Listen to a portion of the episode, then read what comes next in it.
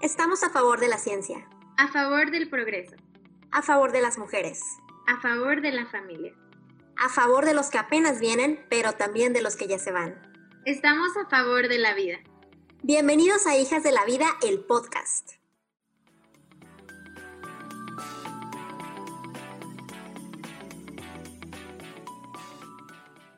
Hola, hola, bienvenidos, bienvenidos otra vez a este podcast de Hijas de la Vida. Les recuerdo que yo soy Adet. Y yo soy Angie, bienvenidos. La verdad nos da muchísimo gusto estar otro viernes con ustedes, otro viernes de Hijas de la Vida.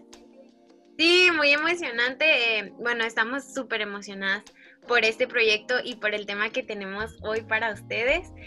Que bueno, Angie, no sé, no sé cómo la ves. Creo que hay muchos comentarios, opiniones alrededor de este tema. Súper interesante y además es un tema que va de la mano con algo que hablábamos la semana pasada, no solamente que hoy vamos a eh, profundizar quizá un poco más en una en un tema, ¿no? En el tema, en un subtema, digamos, ¿no? Eh, la semana pasada, si se acuerdan, hablábamos de control demográfico. Hoy vamos a hablar de uno de esos bracitos del control demográfico, que es precisamente las clínicas de Planned Parenthood y el tema de la legalización del aborto, ¿no? Así es, bueno, eh, la verdad es que a la hora de investigar siempre te sorprende de cómo, cómo esto del aborto es un negocio, ¿no? No sé, me, me, sorprende mucho ver como todos los movimientos sociales que hay alrededor y la realidad es que detrás de todo hay dinero, ¿no? Hay ambición y, y pues precisamente hablando de movimientos sociales quisiéramos empezar platicando cómo, o sea, desde, desde el principio, ¿no? Cómo, cómo se puede ver, ¿no? Lo empezamos viendo con movimientos sociales de manifestaciones feministas, exigiendo derechos para la mujer.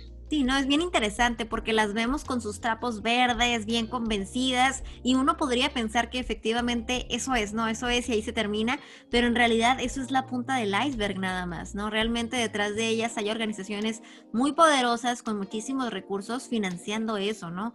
Y estas cosas no son espontáneas, ¿no? Es como les decía hace un par de semanas, ¿no? Nadie se hace tendencia de la noche a la mañana eh, únicamente por buenas intenciones, ¿no? Realmente hay intereses muy grandes detrás de ellas y aunque ellas tal vez algunas sí estén convencidas o crean que están haciendo algo bueno, en realidad están siendo muy manipuladas, ¿no? Y ahorita vamos a entrar en detalles.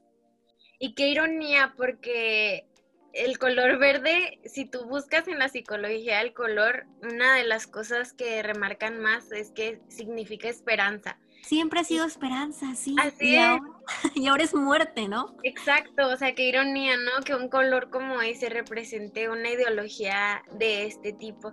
Y como decías, em, a lo mejor no sabemos, pero basta que tú googlees para que te des cuenta qué tipo de fundaciones financian a, clínicas como Planned Parenthood, empezando por el gobierno de Estados Unidos y, siguiéndole con, con, personalidades grandísimas que a lo mejor ante la sociedad son reconocidos como, como gente en pro de la humanidad, gente en pro de la, de la ciencia, la tecnología, pero sin olvidar o sin dejar de paso a la humanidad, ¿no? Y estoy hablando de, bueno, voy a mencionar unas tres como Open Society, eh, The Rockefeller Foundation, eh, también For, eh, For Foundation, no sé, alguna, alguna más que tú quieras comentar, Angie. Híjole, pues por ejemplo la fundación de Bill y Melinda Gates, ¿no? Que también ellos son pioneros en todo este tema del control de la natalidad. De hecho, el papá de Bill Gates fue eh, manager de una clínica de Planned Parenthood, entonces no es gente ajena a estos temas, ¿no?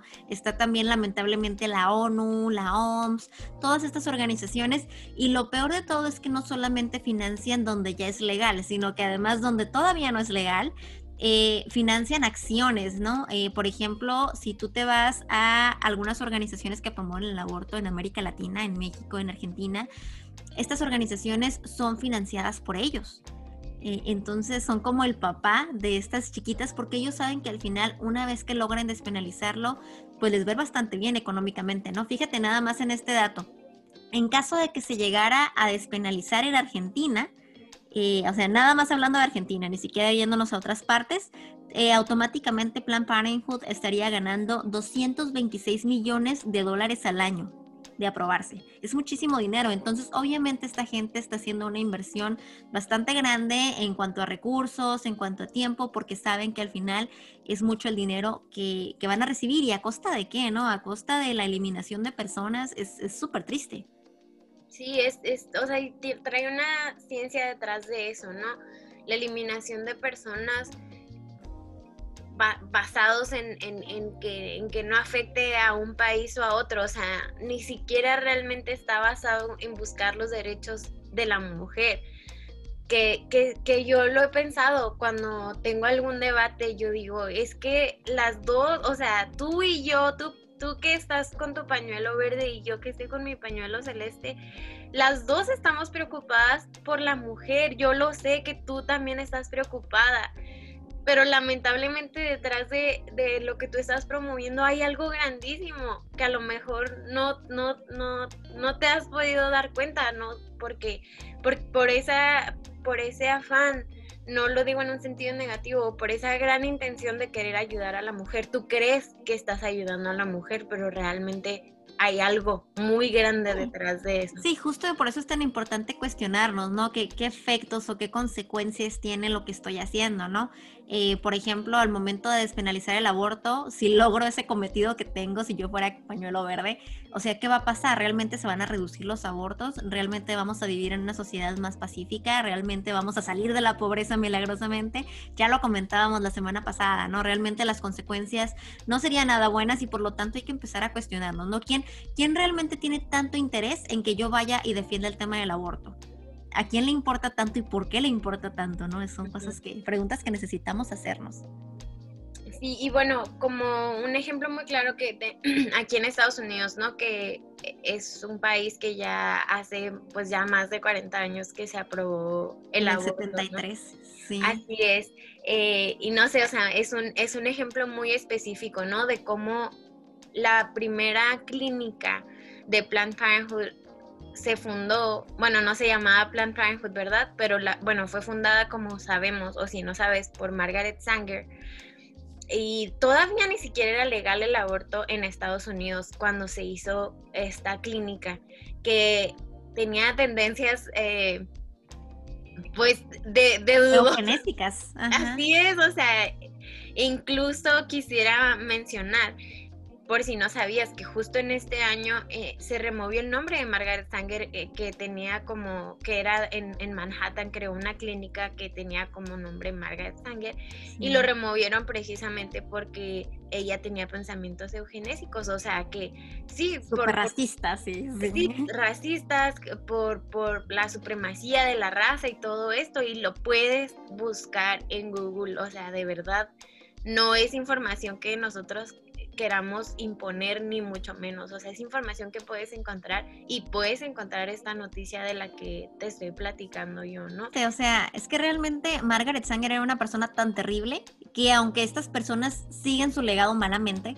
aún así prefirieron deslindarse porque están conscientes de lo terrible que era. Lo irónico es que sigan haciendo lo que ella les decía que hiciera, ¿no? claro, o sea, digo, ella lo fundó, y ella era una persona con este tipo de pensamientos. ¿Por qué la institución debería seguir existiendo? Si ella es la fundadora, en la institución está toda la ideología que ella tenía, es lo que yo no me explico. O sea, ah, ok, sí que fácil, quitamos el nombre, pero seguimos con el corazón de, de la institución que ella fundó. Entonces, claro. Sí, no, y hasta la fecha podemos darnos cuenta, ¿no? La gran mayoría de las clínicas de aborto se encuentran o en barrios donde hay muchos latinos o en barrios donde hay mucha población negra. Realmente estas, estas ideas que ella tenía realmente continúan hasta el momento eh, replicándose, ¿no? No es casualidad. Si tú vas a a zonas donde hay gente más rica, realmente es difícil que encuentres clínicas de Planned Parenthood. La mayoría están o en barrios de personas muy pobres o también cerca de universidades, porque también son como que su gran target, ¿no? Son esa, ese público meta que ellos tienen, ¿no? Entonces, es curioso. Lo, veíamos en, en, lo que platicábamos la, la sesión pasada, ¿no? De cómo o sea, esto se podría prevenir en prepas precisamente porque son, es, es, es el momento en el que las chicas deciden abortar, por ejemplo, en la Ciudad de México, ¿no?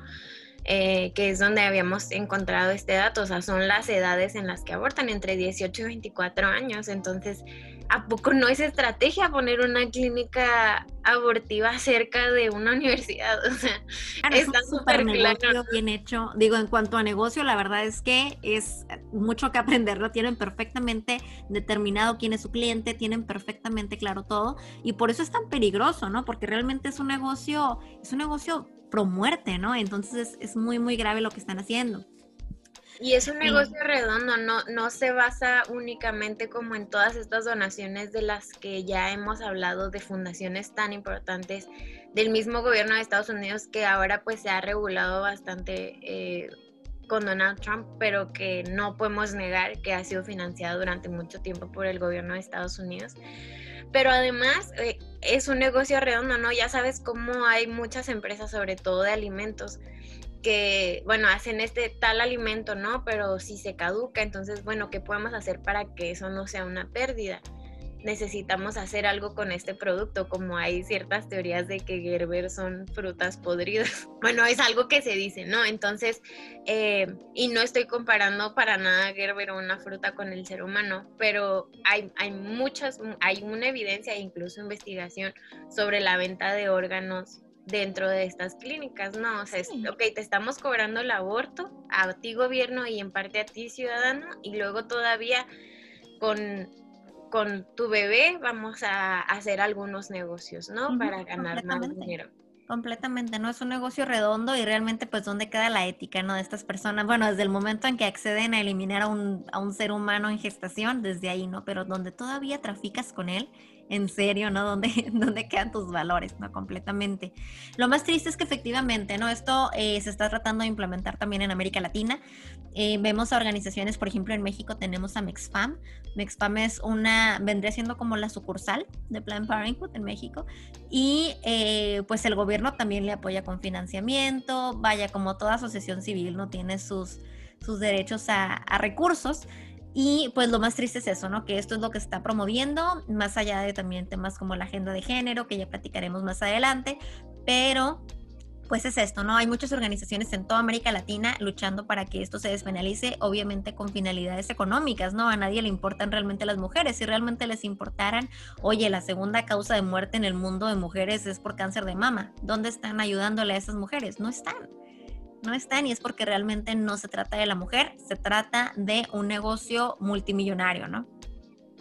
Sí, Angie, y ya como eh, tratando de recapitular y hablar un poquito sobre lo que platicábamos la sesión anterior y cómo se desglosa, o sea, este tema del, del, aborto como, como negocio, del informe Kissinger del que hablábamos, ¿no? Que todo esto que ya platicamos hoy, incluyendo esta eugenesia, ¿no? Que, que tanto implementó Margaret Sanger, eh, va, o sea, va acorde a este informe del que platicamos la vez pasada en cómo Estados Unidos y otros más, otros países más que también colaboran en, en, en este movimiento están buscando que, que los, los, países primermundistas no sean más. ¿Por qué? Porque de alguna manera la moral de el papel entre ¿no? implica que ellos apoyen a estos países, ¿no? Entonces no les conviene que, que sean más. Claro, claro. Y, aparte... va totalmente acorde, o sea, si, le si, si, si lo vemos así como lo hemos estado platicando, totalmente embona este informe con lo que estamos platicando en este momento. Totalmente, sí, me encanta lo que dices, ¿no? Al final hay un cierto número de recursos en el mundo eh, y al final, pues, ¿quién quiere compartir, no? Este, estas personas obviamente no están dispuestas a hacerlo. Y bueno, fíjate, nada más así desde el 73, bueno, obviamente como ya decíamos hace unas sesiones, hace unos episodios, eh, todos los días cambia este número, ¿no? Pero más o menos van alrededor de 60 millones de abortos en Estados Unidos. Solo en Estados Unidos. Ya ni hablemos ni siquiera como de Hitler, ni de, yo creo que ni siquiera los campos de concentración comunistas, ¿no? Esto es otra cosa completamente. Y sabes que también me quedé pensando ahorita, llevamos un rato hablando de eugenesia y tal vez hay gente, hay alguien por ahí que no sabe lo que significa la eugenesia. La eugenesia al final tiene que ver con eh, esta idea de querer mejorar la raza y de tener que eliminar aquellos que no sean óptimos, ¿no? De aquellos que no sean perfectos, un poco como lo que pasaba en la Alemania nazi, ¿no? Y es, es, lo que también pretende un poco el aborto, ¿no? O mucho. Al momento que les contábamos, ¿no? Que están en los barrios negros, en los barrios latinos, es porque queremos hacer como la raza perfecta, ¿no? Es una cosa muy, muy terrible, ¿no? Y otra cosa, sumándole a, a esto como negocio, es que muchas personas tienen un debate, ¿no? De que cómo va a ser negocio si le conviene más como a la economía, digamos, que nazca un bebé porque se generan pues compras de pañales, de ropita de bebé, de pongámosle lo esencial, ¿no? De comida, de lo que quieras, de leche. Eh, sin embargo, si lo piensas, o sea, es mucho más efectivo. Imagínate, o sea, van 60 millones de abortos nada más en Estados Unidos desde que se aprobó. Y estos pues son los, los, los abortos que podemos contar, ¿no? ¿Cuánto dinero se generó se ha generado por esos 60 millones de abortos en Estados Unidos. Es mucho más, eh, o sea, es inmediato, ¿no? El dinero con el aborto es inmediato, no es esperar eh, y va dirigido a una sola institución. Con pañales, pues tú compras pañales de la marca que quieres, no solo de una marca, ¿no? Entonces ahí el dinero pues se distribuye al país, ¿no? En cambio aquí, pues se concentra todo este dinero en una sola institución. Claro, Sí, totalmente. Y aparte, pues ahora sí que el Estado, ¿no? El Estado dice, ay, pues es que me va a costar más la gente, si hay más población, entonces prefiero eliminar gente para que sea más cómodo para mí, ¿no? Pero fíjate también algo bien curioso, ¿no? Eh, las feministas siempre nos dicen que el aborto va a ser gratuito, cuando, o, piden que sea gratuito, ¿no?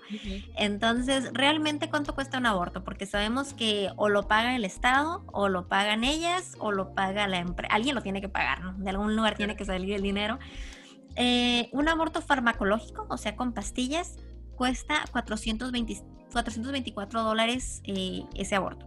Y el aborto quirúrgico cuesta 726 dólares cada uno. Esto quiere decir que si se llega a legalizar en México o en cualquier lugar de América Latina, el gobierno tiene que sacar de algún lado, ya lo platicábamos, ¿no? Ese dinero para que se puedan pagar esos abortos en caso de que sea gratuito, entre comillas, ¿no? Entonces, eso de que es gratuito y de que, wow, es Plan Parenthood, es Teresa de Calcuta, y no es cierto, no es cierto, no, no es las hermanitas de la caridad, nada de eso. Realmente esto es un negocio, ellos no están haciendo ninguna obra de caridad y eh, pues más allá de lo terrible que es la eliminación de las personas, es, eso, ¿no? Ellos es, es un negocio fríamente calculado. Sí, y tan calculado que esto lo prevén con muchísimo tiempo, ¿no? Y se van a secundarias a hablar con niñas de 12, 13 años sobre cómo poder tener una vida sexual activa, cuidándose con métodos anticonceptivos, pero al ser ellos quienes los distribuyen, pues bueno, hay evidencia, ¿no? De que muchos de estos anticonceptivos están caducos, por una parte, que van a ser inefectivos, que realmente sabemos que pues eh, el único método anticonceptivo 100% seguro es la abstinencia, ¿no? Así es. Hay, hay siempre una probabilidad de quedar embarazada. Sí, pero, particularmente los que da Plan Parenthood son de bajísima calidad. Incluso si no están caducos, de todas maneras son los de peor calidad los que entrega esta empresa, ¿no? Y los anticonceptivos hormonales que entrega también son eh, terribles, ¿no? Son cancerígenos, son de los peor, peor calidad que te puedas imaginar. Entonces, volviendo al tema del negocio redondo, ¿no? Te vendo o te regalo, porque también a veces así lo hacen. Te voy, voy a una secundaria y te doy un, un preservativo que sé que no te va a funcionar y al final me vas a venir a buscar para poder tener un aborto, ¿no? Y ahí es donde donde sí te voy a cobrar y mucho. Sí, se ganan como la confianza de estas chavitas, ¿no? Para que, oye, yo soy Plan Parenthood porque oficialmente son quienes dan las pláticas de educación sexual en Estados Unidos. Entonces confías en mí y a la hora de quedar embarazada vienes a mí y pues la única solución que te voy a dar es precisamente el aborto. Sí, sí, fíjate que es bien interesante y ahora sí que lo, más interesante de todo es que no lo estamos diciendo a Ed y yo, ¿no? Tenemos también personas que han trabajado ya en clínicas abortivas, eh, sobre todo acá en Estados Unidos, ¿no? Y que se dan cuenta de, lo, de, lo, nefasto de este negocio y salen a decir la verdad, ¿no? Eh, tenemos, por ejemplo, a mí me encanta el testimonio de Patricia Sandoval. Patricia Sandoval ella cuenta, ¿no? Que ella después de tener tres abortos, eh, pues ya confiaba en Plan Parenthood, la contrataron para ser enfermera sin ella ser enfermera, ella no había estudiado para ser enfermera, ella había trabajado antes en un consultorio contestando el teléfono únicamente, la contratan en Plan Parenthood para ser enfermera, ¿no? Eh, ella comenta, ¿no? Que le tenían prohibidísimo usar la palabra mamá, papá, bebé, incluso estaba prohibido usar la palabra feto, ¿no? Porque son palabras que dan dignidad. Entonces lo tenía prohibido.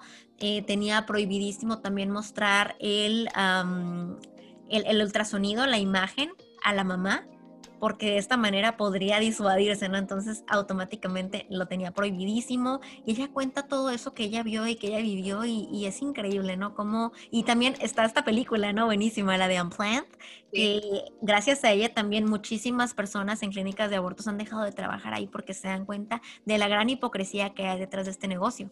Y qué impactante que una persona sale de ahí tan hastiada. Bueno, a lo mejor hay personas que no, no lo hablan por miedo, por lo que tú quieras, a lo mejor simplemente no lo quieren hacer. Pero como, como ella, como Abby Johnson, incluso como Ramona Treviño, que también ella estuvo trabajando en, en, en una clínica y cuenta lo desgarrador que es darte cuenta de la realidad, ¿no? Y que es un negocio detrás de y que jamás se tiene como prioridad a la mujer y pues evidentemente menos al bebé, ¿no? Cómo se, se van tras el escudo de salud cuando la salud significa bienestar y esto no puede ser un procedimiento de salud si una persona sale muerta, o sea, y la otra evidentemente, evidentemente he escuchado de muchas personas a la hora del debate que dicen, no, yo ya aborté tres veces y estoy bien y yo no tengo ningún trastorno psicológico. Pero así como ellas dicen que no, hay muchas otras personas que dicen que sí. Yo no sé si en algún momento dado a esas personas que dicen que no va a llegarles el síndrome post-aborto o alguna consecuencia psicológica. Pero hay muchas personas que han abortado y dicen que sí lo han vivido. Entonces, pues qué triste, ¿no? O sea, qué triste que se escude detrás de esto. Y, pero a la, a la par, o sea, pues que, que gratificante es saber de personas que rectifican, salen y hablan la verdad, porque de no ser por ellas a lo mejor habría muchas cosas que no sabríamos sobre lo que hay dentro de las clínicas de Planned Parenthood. Completamente de acuerdo, ¿no? Realmente es, este, es esperanzador ver que cada vez más se están dando cuenta. Y también fíjate que algo bien curioso que pasa, que de repente los medios nos hacen sentir como que somos minoría, pero en realidad no. Incluso acá en Estados Unidos cada vez hay más personas pro vida que igual se quedan calladas porque hay como ese temor, ¿no? De que, ay, me van a juzgar. Pero en realidad somos cada vez más los que nos damos cuenta de que, hey, se despenalizó en 1973 y, y qué ha pasado, ¿no? Realmente no ha sido una mejoría para la mujer no ha sido una mejoría para la sociedad y tan así que pues ahorita ya tenemos mayoría provida en la Suprema Corte y están pasando cosas que dan muchísima esperanza, ¿no? Así es. Sí, Angie. Oye, y, por último quisiera que platiquemos sobre cómo hay centros de ayuda que realmente, o sea, son la, son la antítesis de, de Planned Parenthood, ¿no? Y cómo realmente preocupadas por la mujer, por el bebé y por la salud de ambos, se han dedicado a hacer voluntariado para acercarse a esas mujeres que, están en una situación desesperada, ¿no? En México yo sé de los centros de ayuda a la mujer, que se, pues sí, se, eh, las siglas son CAMP y también BIFAC, que son asociaciones 100% gratuitas. Eh, BIFAC incluso, bueno, también el centro de ayuda a la mujer, o sea, son incluso albergues, ¿no? Y que te puedes quedar ahí en caso si lo necesitas. Te enseñan un oficio. Te enseñan un oficio y te van a ayudar a, que la situación sea un poquito menos complicada. Sí, no, de hecho hay una página que la estoy abriendo para asegurarme que la diga bien, que no vaya a decir yo una burrada. es lavidapordelante.mx, igual la voy a poner ahí en la página de Instagram para que ahí pueden encontrar, imagínate, más de 500 organizaciones en México que están listas para ayudarte, no te van a cobrar un peso y eh, pues realmente es una, ayuda integral, ¿no? Desde psicológica, legal, como tú decías, si no tienes dónde quedarte, te corrieron de tu casa por estar embarazada, lo que sea, puedes estar ahí. Entonces, realmente esto es una súper ayuda, ¿no? Entonces, si a alguien le interesa, eh, lo, igual nos pueden mandar un mensaje si no están en México, en Estados Unidos, les ayudamos a encontrar un lugar cercano, ¿no? Yo conozco uno, por ejemplo, aquí en Los Ángeles, pero si estás en alguna otra parte, escríbenos y te ayudamos a encontrar uno cerquita de ti.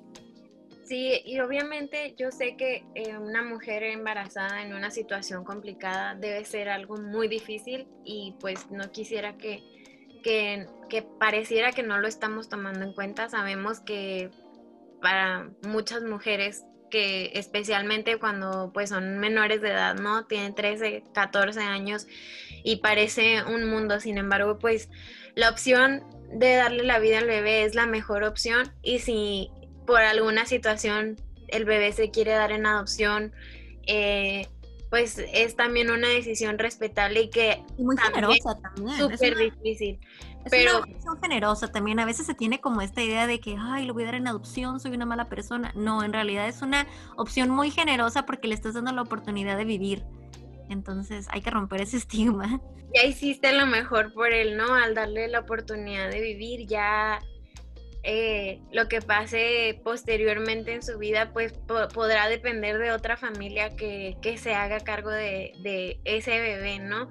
Pero le estás dando la oportunidad de vivir y de tomar decisiones por algo, o sea, ya en el momento que, que ese bebé se convierte en un adulto, ¿no? Y va a poder tomar decisiones por él mismo, ¿no? Completamente. Pues sí, nos vamos entonces a despedir con este buen sabor de boca de saber que sí, está este negocio terrible, pero también hay opciones buenas, hay opciones positivas, gente que realmente es generosa y voluntaria y que se dedican a esto 100%, ¿no? Yo he visto eh, de primera mano a las personas que trabajan en esto y la verdad es que mis respetos. Entonces, eh, pues nos vamos a despedir sabiendo que hay gente buena haciendo cosas buenas y que si alguien nos está escuchando y le gustaría ser voluntario, también contáctenos y buscamos la manera de eh, ponerlos en contacto con con las instancias correspondientes, ¿no? Muy bien, muchas, muchas, muchas gracias por escucharnos hoy. Esperamos que tengas un gran día y pues que seas propagador de las buenas noticias, ¿no? que seamos pro vida en todos los aspectos. Totalmente. Y si te gustó el episodio, recomiéndaselo a alguien. Si no te gustó, danos chance. Síguenos. estamos aprendiendo. También ahí podemos estar en contacto. Estamos como Hijas de la Vida, el podcast. Muchas gracias, cuídate. Bye bye. Gracias por ser parte de la cultura de la vida. Si te gustó este capítulo, recomiéndaselo a alguien. Y recuerda seguirnos en redes sociales. Hijas de la Vida, el podcast.